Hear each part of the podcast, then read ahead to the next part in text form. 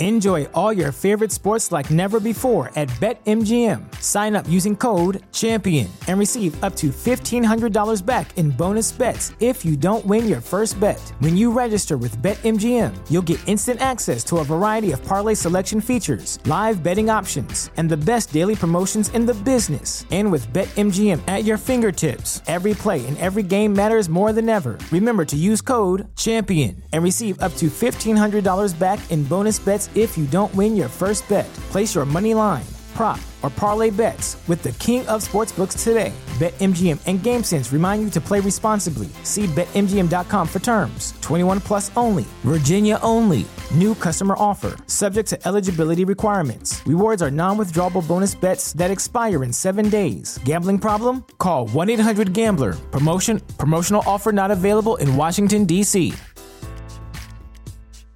As humans, we're naturally driven by the search for better. But when it comes to hiring, the best way to search for a candidate isn't to search at all. Don't search, match with Indeed. When I was looking to hire someone, it was so slow and overwhelming. I wish I had used Indeed. If you need to hire, you need Indeed. Indeed is your matching and hiring platform with over 350 million global monthly visitors, according to Indeed data, and a matching engine that helps you find quality candidates fast. Ditch the busy work. Use Indeed for scheduling, screening, and messaging so you can connect with candidates faster. And Indeed doesn't just help you hire faster. 93% of employers agree Indeed delivers the highest quality matches compared to other job sites, according to a recent Indeed survey. And listeners of this show will get a $75 sponsored job credit to get your jobs more visibility at Indeed.com slash podcast. That's Indeed.com slash podcast. Terms and conditions apply. O Primo Basílio, de Essa de Queiroz. Capítulo 10 Nesse dia, pela uma hora, Jorge e Luísa acabavam de almoçar, como na véspera da partida dele. Mas agora não pesava a faiscante inclemência da calma, as janelas estavam abertas ao sol amável de outubro. Já passavam no ar certas frescuras outonais. Havia uma palidez meiga na luz. À tardinha já sabiam bem os paletós e tons amarelados começavam a envelhecer as verduras. Que bom achar-se a gente outra vez no seu ninho, disse Jorge, estirando-se na Voltaire. Estivera contando a Luísa a sua viagem. Tinha trabalhado como um moro e tinha ganho dinheiro. Trazia os elementos de um belo relatório.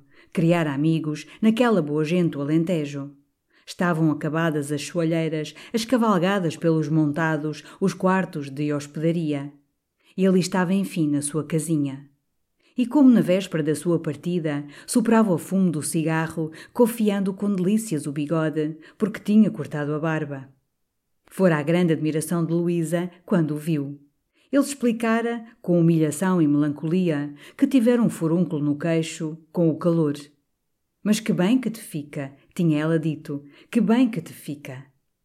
Jorge trouxera-lhe como presente seis pratos de louça da China, muito antigos, com mandarins bujudos, de túnicas esmaltadas, suspensos majestosamente no ar azulado. Uma preciosidade que descobrira em casa de umas velhas miguelistas em Mértola. Luísa dispunha-os muito decorativamente nas prateleiras do guarda-louça. E em bicos de pés, com a larga cauda do seu roupão estendida por trás, a massa loura do cabelo pesado, um pouco desmanchado sobre as costas, parecia a Jorge mais esbelta, mais irresistível, e nunca a sua cinta fina lhe atraíra tanto os braços. A última vez que aqui almocei, antes de partir, foi um domingo. Lembras-te? Lembro, disse Luísa sem se voltar, colocando muito delicadamente um prato. E é verdade? perguntou Jorge de repente. Teu primo. Viste-lo? Veio ver-te? O prato escorregou, houve um tlim-tlim de copos. Sim, veio, disse Luísa, depois de um silêncio. Esteve aí umas poucas de vezes. Demorou-se pouco. Abaixou-se, abriu o gafetão do guarda-loiça, esteve a remexer nas colheres de prata. Ergueu-se, enfim, voltou-se com um sorriso, vermelha, sacudindo as mãos. Pronto. E foi sentar-se nos joelhos de Jorge. Como te fica bem, dizia, torcendo-lhe o bigode admirava-o de um modo ardente. Quando se atirara aos seus braços naquela madrugada, sentira como abrir-se-lhe o coração e um amor repentino revolver-lhe-o deliciosamente. Viera-lhe um desejo de o adorar perpetuamente, de o servir, de o apertar nos braços até lhe fazer mal, de lhe obedecer com humildade. Era uma sensação múltipla, de uma doçura infinita, que a trespassara até às profundidades do seu ser. E passando-lhe um braço pelo pescoço, murmurava com um movimento de adulação quase lasciva: Estás contente? Sentes-te bem? Dize. Nunca lhe parecera tão bonito, tão bom. A sua pessoa, depois daquela separação, dava-lhe as admirações, os enlevos de uma paixão nova. É o Sr. Sebastião, veio dizer Juliana toda risonha para Jorge. Jorge deu um pulo, afastou Luísa bruscamente, atirou-se pelo corredor, gritando: Aos meus braços! Aos meus braços, celerado! Daí a dias, uma manhã que Jorge saíra para o ministério, Juliana entrou no quarto de Luísa e, fechando a porta devagarinho, com uma voz muito amável, eu desejava falar à senhora numa coisa. E começou a dizer que o seu quarto em cima no sótão era pior que uma enxovia, que não podia lá continuar. O calor, o mau cheiro, os percevejos, a falta de ar e no inverno a umidade matavam-na. Enfim, desejava mudar para baixo, para o quarto dos baús. O quarto dos baús tinha uma janela nas traseiras. Era alto e espaçoso.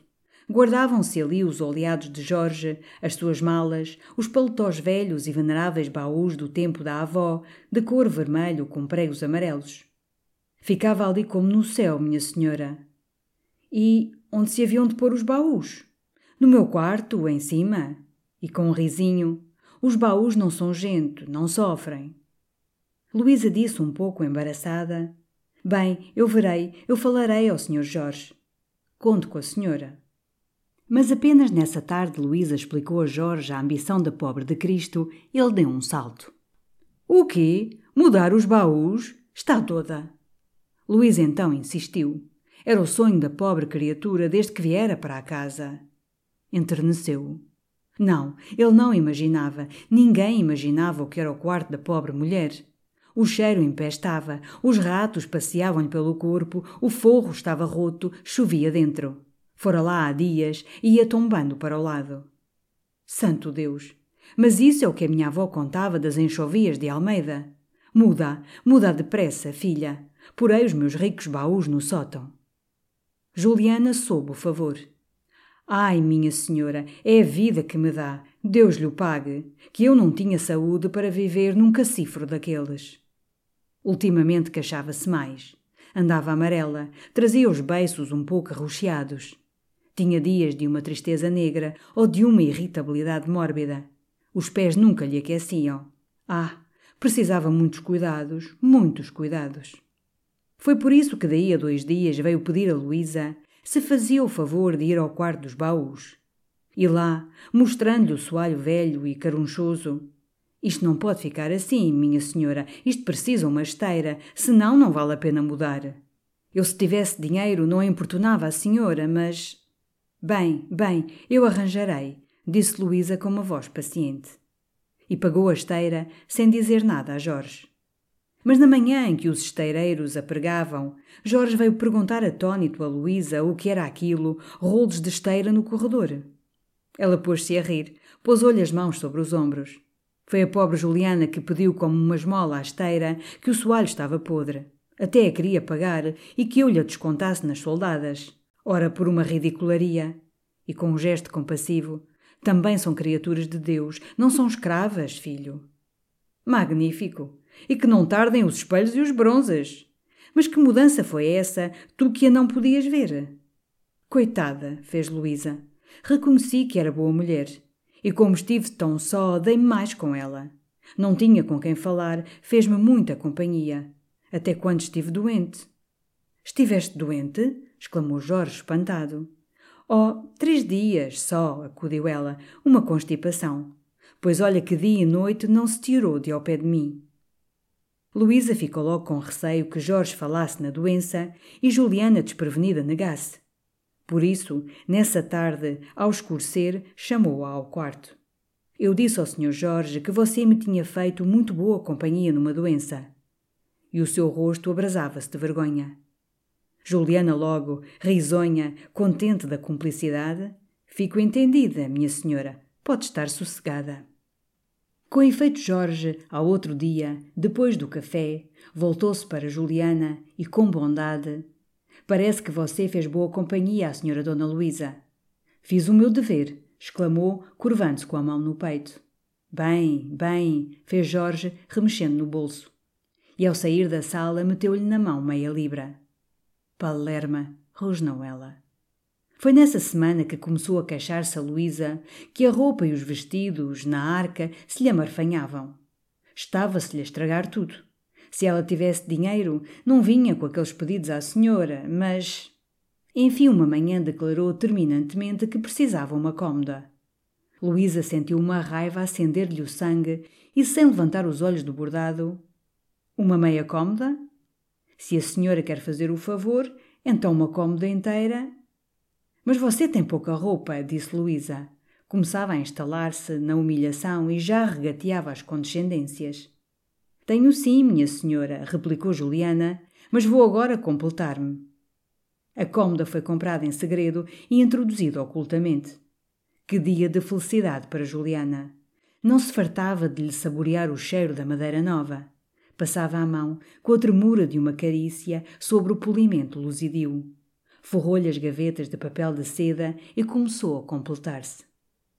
Foram semanas de amargura para Luísa. Juliana entrava no quarto todas as manhãs, muito cumprimentadeira, começava a arrumar e, de repente, com uma voz lamentosa: Ai, estou tão falta de camisas. Se a senhora me pudesse ajudar. Luísa ia às suas gavetas cheias, cheirosas, e começava melancolicamente a pôr à parte as peças mais usadas. Adorava a sua roupa branca, tinha tudo às dúzias, com lindas marcas, sachês para perfumar e aquelas dádivas dilaceravam-na como mutilações. Juliana, por fim, já pedia com secura, com direito. Que bonita que é esta camisinha, dizia simplesmente. A senhora não a quer, não? Leve, leve, dizia Luísa sorrindo, por orgulho, para não se mostrar violentada. E todas as noites Juliana, fechada no seu quarto, encruzada na esteira, inchada de alegria, com o candeeiro sobre uma cadeira, desmarcava roupa, desfazendo as duas letras de Luísa, marcando regaladamente nas suas a linha vermelha, enormes JCT, Juliana Coceiro Tavira. Mas enfim cessou, porque, como ela dizia, de roupa branca estava como um ovo. Agora, se a senhora me quiser ajudar com alguma coisa para sair. E Luísa começou a vesti-la. Deu-lhe um vestido roxo de seda, um casaco de casemira preta com bordados a sotache. E receando que Jorge estranhasse as generosidades, transformava-as para ele as não reconhecer. Mandou tingir de castanho o vestido, ela mesmo por sua mão pôs uma guarnição de veludo no casaco. Trabalhava para ela agora. Como acabaria tudo aquilo, santo Deus? Todavia Jorge um domingo disse ao jantar, rindo, Esta Julianda anda uma janota, prospera a olhos vistos. Dona Felicidade, à noite, também notou. Que chique! Nem uma criada do passo. Coitada, coisas que ela aproveita. Prosperava, com efeito. Não punha na cama senão lençóis de linho. Reclamara colchões novos, um tapete para os pés da cama, felpudo. Os sachês que perfumavam a roupa de Luísa iam passando para a dobra das suas calcinhas. Tinha cortinas de caça na janela, apanhadas com velhas fitas de seda azul. E sobre a cômoda, dois vasos da vista alegre dourados. Enfim, um dia santo, em lugar da cuia de retrós, apareceu com um chinhão de cabelo. Joana pasmava daquelas tafularias. Atribuía-as à bondade da senhora e ressentia-se de ser esquecida. Um dia mesmo, que Juliana estreara uma sombrinha, disse diante Luísa, com uma voz de despeito: Para umas tudo, para outras nada. Luísa riu, acudiu. Tu, Ulisses, eu sou a mesma para todas. Mas refletiu.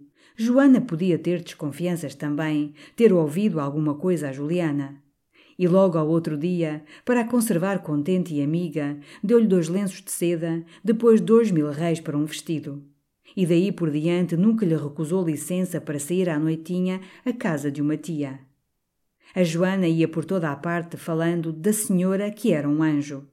Na rua, de resto, tinha-se notado o luxo de Juliana. Sabia-se do quarto novo, dizia-se baixo que tinha alcatifa. O Paulo decidira, com indignação, que ali positivamente havia marosca. Mas Juliana, uma tarde, diante do Paulo e da estanqueira, explicou, acalmou as suspeitas. Ora, dizem que tenho isto e aquilo. Não é tanto. Tenho as minhas comodidades. Mas também a maneira como eu lhes tratei a tia, de dia e de noite, sem arredar pé. Por mais que façam, não me pagam, que arruinei a minha saúde. Assim se justificou a prosperidade de Juliana. Era a família agradecida, dizia-se. Tratavam-na como parenta. E, pouco a pouco, a casa do engenheiro teve para os criados da vizinhança a vaga sedução de um paraíso. Dizia-se que as soldadas eram enormes, havia vinho à discrição, recebiam-se presentes todas as semanas, ciava-se todas as noites caldo de galinha. Cada um invejava aquela pechincha. Pela inculcadeira, a fama da casa do engenheiro alargou-se. Criou-se uma legenda. Jorge, atônito, recebia todos os dias cartas de pessoas oferecendo-se para criados de quarto, criadas de dentro, cozinheiros, escudeiros, governantas, cocheiros, guarda-portões, ajudantes de cozinha. Citavam as casas titulares de que tinham saído. Pediam audiência. Suspeitando certas coisas, uma bonita criada de quarto juntou a sua fotografia. Um cozinheiro trouxe uma carta de empenho do diretor-geral do Ministério. Estranho caso, dizia Jorge, pasmado. Disputam-se a honra de me servir. Imaginarão que me saiu a sorte grande? Mas não dava muita atenção àquela singularidade. Vivia então muito ocupado. Andava escrevendo o seu relatório. E todos os dias saía ao meio-dia, voltava às seis, com rolos de papéis, mapas, brochuras, fatigado, berrando pelo jantar, radiante. Contou o caso, todavia, rindo, um domingo à noite. O conselheiro observou logo. Com o bom gênio de Dona Luísa com o seu, Jorge, neste bairro saudável, numa casa sem escândalos, sem questões de família, toda virtude, é natural que a criadagem menos favorecida aspire a uma posição tão agradável. Somos os amos ideais, disse Jorge, batendo muito alegre no ombro de Luísa. A casa, com efeito, tornava-se agradável. Juliana exigira que o jantar fosse mais largo, para ter uma parte sua, sem sobejos. E como era boa cozinheira, vigiava os fogões, provava, ensinava pratos à Joana. Esta Joana é uma revelação, dizia Jorge, vê-se-lhe crescer o talento. Juliana, bem alojada, bem alimentada, com roupa fina sobre a pele, colchões macios, saboreava a vida. O seu temperamento adoçara-se naquelas abundâncias. Depois, bem aconselhada pela tia Vitória, fazia o seu serviço com um zelo minucioso e hábil. Os vestidos de Luísa andavam cuidados como relíquias. Nunca os peitilhos de Jorge tinham resplandecido tanto. O sol de outubro alegrava a casa, muito asseada, de uma pacatez de abadia. Até o gato engordava. E no meio daquela prosperidade, Luísa definhava-se. Até onde iria a tirania de Juliana? Era agora o seu terror. E como a odiava! Seguia-a por vezes com um olhar tão intensamente rancoroso que receava que ela se voltasse subitamente como ferida pelas costas. E via-a satisfeita, cantarolando a carta adorada, dormindo em colchões tão bons como os seus, pavoneando-se na sua roupa, reinando na sua casa. Era justo, justos céus. Às vezes vinha-lhe uma revolta, torcia os braços, blasfemava, debatia-se na sua desgraça como nas malhas de uma rede. Mas, não encontrando nenhuma solução, recaía numa melancolia áspera, em que o seu gênio se pervertia. Seguia com satisfação a amarelidão crescente das feições de Juliana. Tinha esperanças no aneurisma. Não rebentaria um dia o demónio? E diante de Jorge tinha de a elogiar. A vida pesava-lhe. Apenas ele pela manhã saía e fechava a cancela, logo as suas tristezas, os seus receios lhe desciam sobre a alma, devagar, como grandes véus espessos que se abatem lugubremente. Não se vestia então até às quatro, cinco horas e com o roupão solto, em chinelas, despenteada, arrastava o seu aborrecimento pelo quarto. Vinham-lhe, por momentos, de repente, desejos de fugir, ir meter-se num convento. A sua sensibilidade muito exaltada impeli-la ia de certo a alguma resolução melodramática, se a não retivesse, com a força de uma sedução permanente, o seu amor por Jorge porque o amava agora imensamente. Amava-o com cuidados de mãe, com ímpetos de concubina. Tinha ciúmes de tudo, até do ministério, até do relatório. Ia interrompê-lo a cada momento, tirar-lhe a pena da mão, reclamar o seu olhar, a sua voz. E os passos dele no corredor davam-lhe o alvoroço dos amores ilegítimos. De resto, ela mesma se esforçava por desenvolver aquela paixão, achando nela a compensação inefável das suas humilhações como lhe viera aquilo.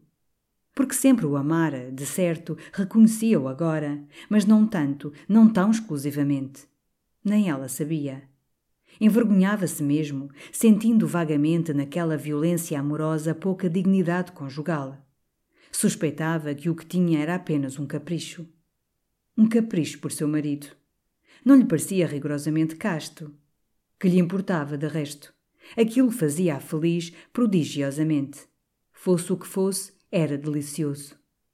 Ao princípio, a ideia do outro pairava constantemente sobre este amor, pondo um gosto infeliz em cada beijo, um remorso em cada noite. Mas pouco a pouco esquecera o tanto o outro que a sua recordação, quando por acaso voltava, não dava mais amargor à nova paixão que um torrão de sal pode dar às águas de uma torrente. Que feliz que seria se não fosse a infame. Era a infame que se sentia feliz. Às vezes, só no seu quarto, punha-se a olhar em redor com um riso de ávaro. Desdobrava, batia os vestidos de seda. Punha as botinas em fileira, contemplando-as de longe, a estática. E debruçada sobre as gavetas abertas da cômoda contava, recontava a roupa branca, acariciando-a com um olhar de posse satisfeita. Como a da piorrinha, murmurava, afogada em júbilo. Ai, estou muito bem, dizia ela à tia Vitória. Quem duvida que estás? A carta não te rendeu um conto de reis, mas olha que te trouxe um par de regalos. E é que há de ser uma pingadeira. Há de ser a boa peça de linho, o bom adereço, boas moedas e ainda muito obrigada por cima. Carda, filha, carda. Mas já havia pouco que cardar. E lentamente Juliana começou a pensar que agora o que devia era gozar. Se tinha bons colchões, para que se havia de levantar cedo? Se tinha bons vestidos, porque não havia de ir espairecer para a rua? Toca a tirar partido. Uma manhã que estava mais frio, deixou-se ficar na cama até às nove horas, com as janelas entreabertas, um bom raio de sol na esteira. Depois explicou, secamente, que tinha estado com a dor. Daí a dois dias, Joana, às dez horas, veio dizer baixo a Luísa: a senhora Juliana ainda está na cama, está tudo por arrumar. Luísa ficou aterrada. O quê? Teria de sofrer os seus desmazelos como sofrer as suas exigências? Foi ao quarto dela. Então você levanta-se a estas horas? Foi o que me recomendou o médico, replicou a outra, muito insolente. E daí por diante Juliana poucas vezes se erguia antes da hora de servir o almoço. Luísa pediu logo a Joana que fizesse o serviço por ela. Era por pouco tempo, a pobre criatura andava tão adoentada. E para acomodar a cozinheira deu-lhe meia moeda para a ajuda de um vestido. Juliana depois, sem pedir licença, começou a sair. Quando voltava tarde para o jantar, não se desculpava. Um dia Luísa não se conteve, disse-lhe, vendo-o passar no corredor a calçar as luvas pretas: Você vai sair? Ela respondeu muito atrevidamente: É como vê, Fica tudo arrumado, tudo o que é minha obrigação. E abalou, batendo os tacões. Ora, não lhe faltava mais nada se não estar a constranger-se por causa da piorrinha. Joana começava a resmungar. Passa a sua vida na rua a senhora Juliana e eu é que aguento. Se você estivesse doente, também ninguém lhe ia à mão, acudiu Luísa, aflita, quando percebia estas revoltas. E presenteava. Dava-lhe mesmo vinho e sobremesa. Havia agora um desperdício na casa. Os róis cresciam. Luísa andava sucumbida. Como acabaria tudo aquilo? Os desleixos de Juliana iam se tornando graves.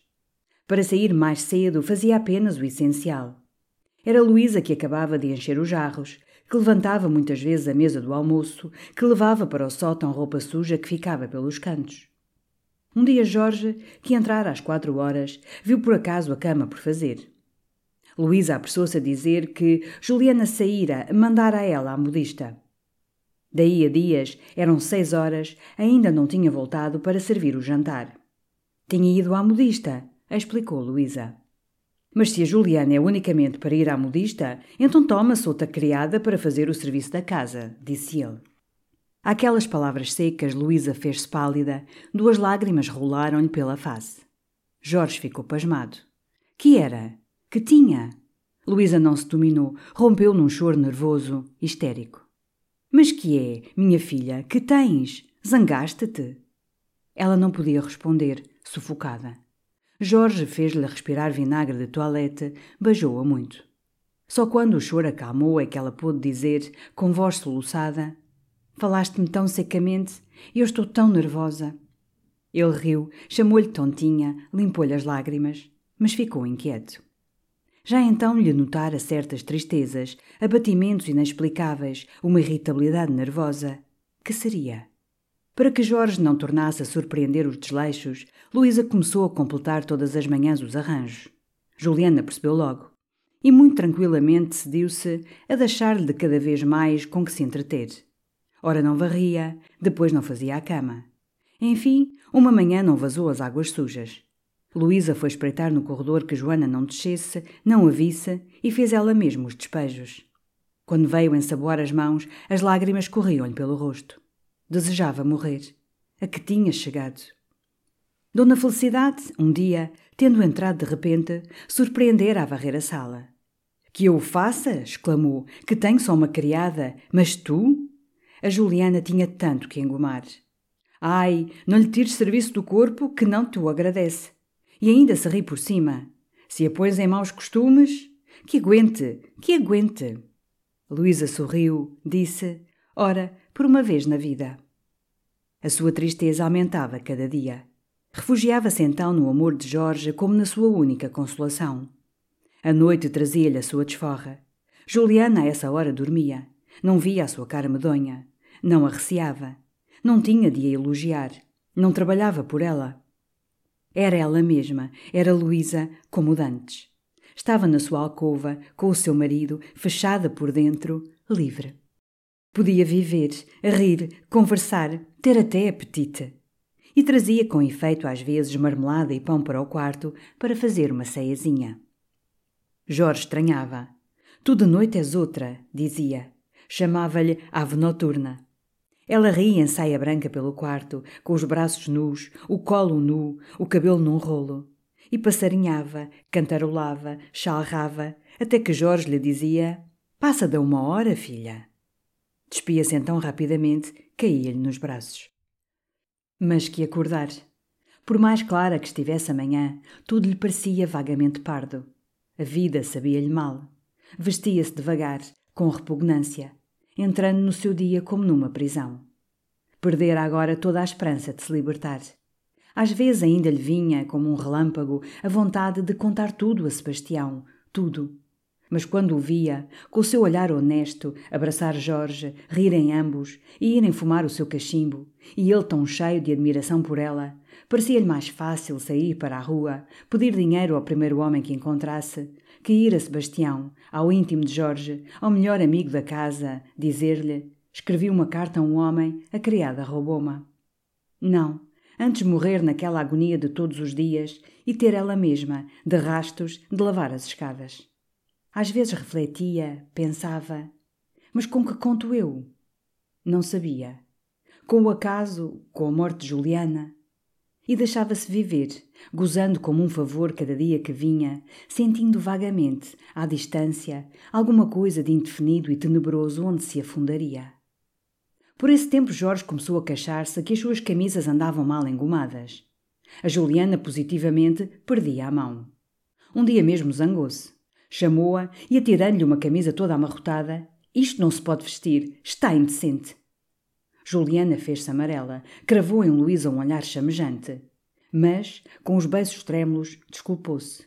A goma era má, fora já trocá-la, etc. Apenas, porém, Jorge saiu, veio como uma rajada ao quarto, fechou a porta e pôs-se a gritar que a senhora sujava um horror de roupa, o senhor um horror de camisas, que se não tivesse alguém que a ajudasse não podia dar aviamento. Quem queria negras trazia-as do Brasil. E não estou para aturar o gênio de seu marido, percebe a senhora? Se quer é arranjar quem me ajuda. Luísa disse simplesmente: Eu a ajudarei. Tinha agora uma resignação muda, sombria, aceitava tudo. Logo no fim da semana houve uma grande trouxa de roupa. E Juliana veio dizer que se a senhora passasse, ela engomava. Se não, não. Estava um dia adorável. Luísa tencionava sair. Pôs um roupão e, sem uma palavra, foi buscar o ferro. Joana ficou atônita. Então a senhora vai engomar? Há uma carga e a Juliana só não pode aviar tudo, coitada. Instalou-se no quarto dos engomados e estava laboriosamente passando a roupa branca de Jorge quando Juliana apareceu de chapéu. Você vai sair? exclamou Luísa. É o que eu vinha dizer à senhora. Não posso deixar de sair. E abotoava as luvas pretas. Mas as camisas, quem as engoma? Eu vou sair, disse a outra secamente. Mas, cos diabos, quem engoma as camisas? Engome-as a senhora. Olha a sarna. Infame! gritou Luísa. Atirou o ferro para o chão, saiu impetuosamente. Juliana sentiu a ir pelo corredor aos soluços. Pôs-se logo a tirar o chapéu e as luvas, assustada. Daí um momento ouviu a cancela da rua bater com força. Veio ao quarto, viu o roupão de Luísa arremessado, a chapeleira tombada. Onde teria ido? Queixar-se à polícia? Procurar o marido? Com os diabos. Fora estúpida com o gênio. Arrumou depressa ao quarto, foi-se pôr a engomar, com o ouvido à escuta, muito arrependida. Onde diabo teria ido? Devia ter cuidado. Se impelisse a fazer algum despropósito, quem perdia? Ela, que teria de sair de casa, deixar o seu quarto, os seus regalos, a sua posição. Safa? Luísa saíra como louca. Na rua da escola um cupê passava, vazio. Atirou-se para dentro, deu ao cocheiro a morada de Leopoldina. Leopoldina devia ter voltado do Porto, queria vê-la, precisava dela, sem saber para quê. Para desabafar. Pedir-lhe uma ideia, um meio de se vingar. Porque a vontade de se libertar daquela tirania era agora menor que o desejo de se vingar daquelas humilhações. Vinham-lhe ideias insensatas. Se envenenasse. Parecia-lhe que sentiria um prazer delicioso em a ver torcer-se com vômitos dilacerantes, uivando de agonia, largando a alma. Galgou as escadas de Leopoldina. A campainha ficou a retinir muito tempo do puxão da sua mão febril. A Justina apenas a viu, foi a gritar pelo corredor. É a senhora Dona Luísa, minha senhora, é a senhora Dona Luísa. Leopoldina, despenteada, com um roupão escarlate de grande cauda, correu estendendo os braços. És tu! Que milagre é este? Eu levantei-me agora. Entra cá para o quarto. Está tudo desarranjado, mas não importa. Mas que é isto? Que é isto? Abriu as janelas, que estavam ainda cerradas. Havia um forte cheiro de vinagre de toilette. A Justina tirava à pressa uma bacia de latão, com água ensaboada. Toalhas sujas arrastavam. Sobre uma jardineira tinham ficado da véspera os rolos de cabelo, o colete, uma chávena com um fundo de chá cheio de pontas de cigarro. E Leopoldina corria ao transparente, dizendo: Ora, graças a Deus que honras esta casa, minha fidalga. Mas vendo o rosto perturbado de Luísa, os seus olhos vermelhos de lágrimas, que é? Que tens tu? Que sucedeu? Um horror, Leopoldina! exclamou, apertando as mãos. A outra foi fechar a porta rapidamente. Então? Mas Luísa chorava sem responder. Leopoldina olhava, petrificada. A Juliana apanhou-me umas cartas. Disse enfim por entre soluços. Quer seiscentos mil reis. Estou perdida. Tem-me martirizado. Quero que me digas, vê se te lembras. Estou como Duda. Sou eu que faço tudo em casa. Morro, não posso. E as lágrimas redobravam. E as tuas joias? Valem duzentos mil reis. E Jorge, que lhe havia eu de dizer? Leopoldina ficou um momento calada e olhando em roda de si, abrindo os braços. Tudo o que eu tenho, no prego, minha filha, Dá vinte libras. Luísa murmurava, limpando os olhos. Que expiação esta, santo Deus, que expiação! Que diz a carta? Horrores. Estava doda. É uma minha, duas dele. De teu primo? Luísa disse sim com a cabeça, lentamente. E ele? Não sei. Está em França, nunca me respondeu. Pulha, como te apanhou a mulher? Luísa contou rapidamente a história do sarcófago e do cofre. Mas tu também, Luísa, a tirar uma carta dessas? Oh, mulher, isso é medonho. E Leopoldina pôs-se a passear pelo quarto, arrastando a longa cauda do roupão escarlate. Os seus grandes olhos negros, excitados, pareciam procurar um meio, um expediente. Murmurava: A questão é de dinheiro. Luísa, prostrada no sofá, repetia: A questão é de dinheiro. Então Leopoldina, parando bruscamente diante dela: Eu sei quem te dava o dinheiro. Quem? Um homem. Luísa ergueu-se, espantada. Quem? O Castro. O Dióculos. O Dióculos. Luísa fez-se muito corada. Oh, Leopoldina, murmurou. E depois de um silêncio, rapidamente, quem tu disse? Sei-o eu, disse-o ele ao Mendonça. Sabes que era unha e carne, que te dava tudo o que tu lhe pedisses. Disse-lhe mais de uma vez. Que horror! exclamou Luísa subitamente indignada. E tu propões-me semelhante coisa? O seu olhar, sob as sobrancelhas franzidas, dardejava de cólera. Ir com um homem por dinheiro. Tirou o chapéu violentamente, com as mãos trêmulas, arremessou-o para a jardineira e, com passos rápidos pelo quarto, antes fugir, ir para um convento, ser criada, apanhar a lama das ruas. Não te exaltes, criatura. Quem te diz isso? Talvez o homem te emprestasse o dinheiro desinteressadamente.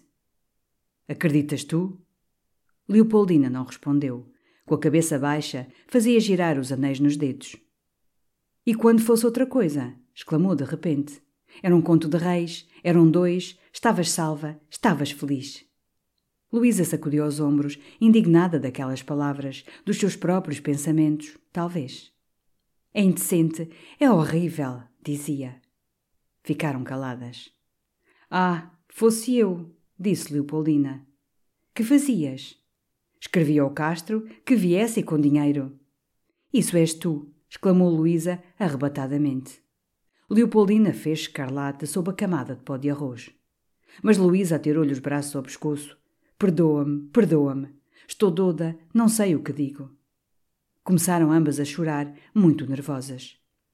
Tu zangaste-te, dizia Leopoldina, cortada de soluços. Mas é para teu bem. É o que me parece melhor. Se eu pudesse, dava-te o dinheiro. Fazia tudo. Acredita.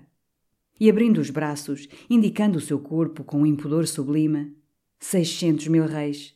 Se eu valesse tanto dinheiro, tinha-lo amanhã. Nós de dedos bateram à porta. Quem é? Eu, disse uma voz rouca. É meu marido. O animal ainda hoje não despegou de casa. Não posso abrir. Logo. Luísa limpava os olhos, à pressa, punha o chapéu. Quando voltas? perguntou Leopoldina. Quando puder, se não, escrevo-te. Bem, eu vou pensar, vou esquadrinhar. Luísa agarrou-lhe o braço. E disto, nem palavra. Doda. Saiu. Foi subindo devagar até ao largo de São Roque. A porta da Igreja da Misericórdia estava aberta, com seu largo reposteiro vermelho de armas bordadas que o vento agitava brandamente. Veio-lhe um desejo de entrar.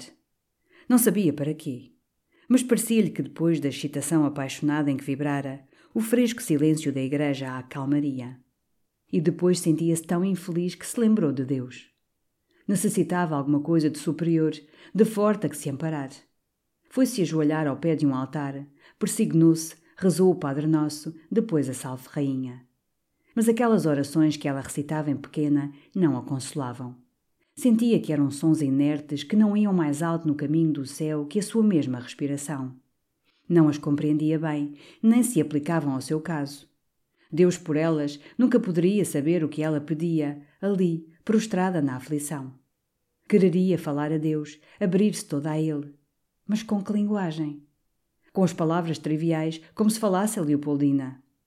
Iriam as suas confidências tão longe que o alcançassem? Estaria ele tão perto que a ouvisse?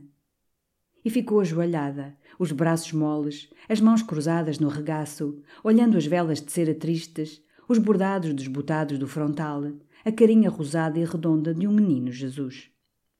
Lentamente perdeu-se num cismar que ela não dirigia, que se formava e se movia no seu cérebro com a flutuação de um fumo que se eleva. Pensava no tempo tão distante em que, por melancolia e por sentimentalidade, frequentava mais as igrejas. Ainda a mamã vivia então. E ela, com o coração quebrado, quando o outro, Basílio, lhe escrevera, rompendo, procurava dissipar a sua tristeza nas consolações da devoção. Uma amiga sua, a Joana Silveira, fora por esse tempo professar a França. E ela às vezes lembrava-se de partir também, ser irmã de caridade, levantar os feridos nos campos de batalha ou viver na paz de uma cela mística.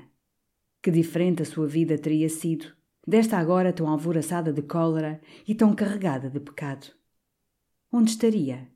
Longe, nalgum mosteiro antigo, entre arvoredos escuros, num vale solitário e contemplativo na Escócia, talvez, país que ela sempre amara desde as suas leituras de Walter Scott.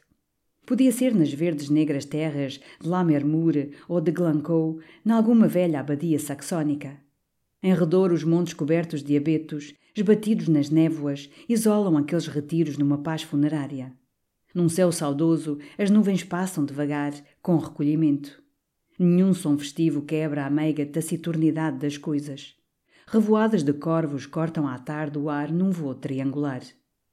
Ali viveria entre as monjas de alta estatura e olhar céltico, filhas de duques normandos ou de lordes de clãs convertidos a Roma. Leria livros doces e cheios das coisas do céu. Sentada na estreita janela da sua cela, veria passar nas matas baixas os altos paus dos veados, ou pelas tardes vaporosas escutaria o som distante da bagpipe que vai tristemente tocando o pastor que vem dos vales de Calendar.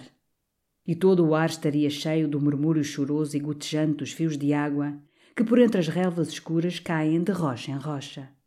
Ou então seria outra existência mais regalada, no convento pacato de uma boa província portuguesa. Ali os tetos são baixos, as paredes caiadas faíscam ao sol com as suas gradezinhas devotadas. Os sinos repicam no vivo ar azul. Em roda, nos campos de oliveiras que dão azeite para o convento, raparigas varejam a azeitona cantando. No pátio lajeado de uma pedra, miudinha, as mulas do almocreve, sacudindo a mosca, batem com a ferradura. Matronas cochicham ao pé da roda. Um carro chia na estrada empoeirada e branca. Galos cacarejam brilhando ao sol. E freiras gordinhas, de olho negro, charram nos frescos corredores. Ali viveria, engordando, com uma quebrazinha de sono à hora do couro, bebendo copinhos de licor de rosa no quarto da madre escrivã, copiando receitas de doces com uma letra garrafal. Morreria velha, ouvindo as andorinhas cantar à beira da sua grade. E o senhor bispo, na sua visita, com a pitada nos seus dedos brancos, ouviria sorrindo da boca da madre abadesa a história edificante da sua santa morte. Um sacristão que passava escarrou fortemente e, como um bando de pássaros que se calam a um ruído brusco, todos os seus sonhos fugiram. Suspirou, ergueu-se devagar, foi indo para casa, triste. Foi Juliana quem veio abrir, e logo no corredor, com voz suplicante e baixa, a senhora por quem é perdoou, que depois estava doda. Estava com a cabeça perdida, não tinha dormido nada toda a noite. Fiquei muito aflita. Luísa não respondeu, entrou na sala. Sebastião, que vinha jantar, tocava a serenata de Dom Juan. E apenas ela apareceu. De onde vem tão pálida? Debilidade, Sebastião. Venho da igreja. Jorge entrava no escritório com os papéis na mão.